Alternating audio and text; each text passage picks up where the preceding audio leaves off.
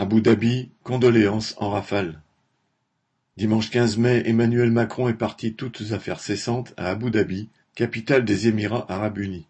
Il s'agissait de porter au nouveau chef d'État les condoléances émues de la France après le décès de son prédécesseur et frère aîné. Abu Dhabi bénéficie à la fois d'énormes réserves de pétrole et de l'amitié sans réserve de l'État français en général et de Macron en particulier.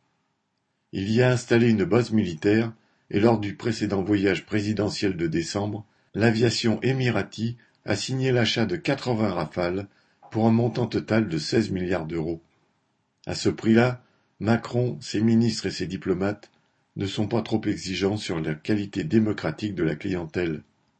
Abu Dhabi et les Émirats sont des dictatures héréditaires aux mœurs rétrogrades et qui pèsent partout où elles le peuvent dans le sens du profit de la réaction et de l'obscurantisme. Elles sont féroces pour les millions de travailleurs immigrés qui font leur fortune. Mais qu'importe, ces dynasties sont du côté du manche, c'est-à-dire du côté de l'impérialisme, et Macron assure la vente, le service après-vente et la visite à la famille. PG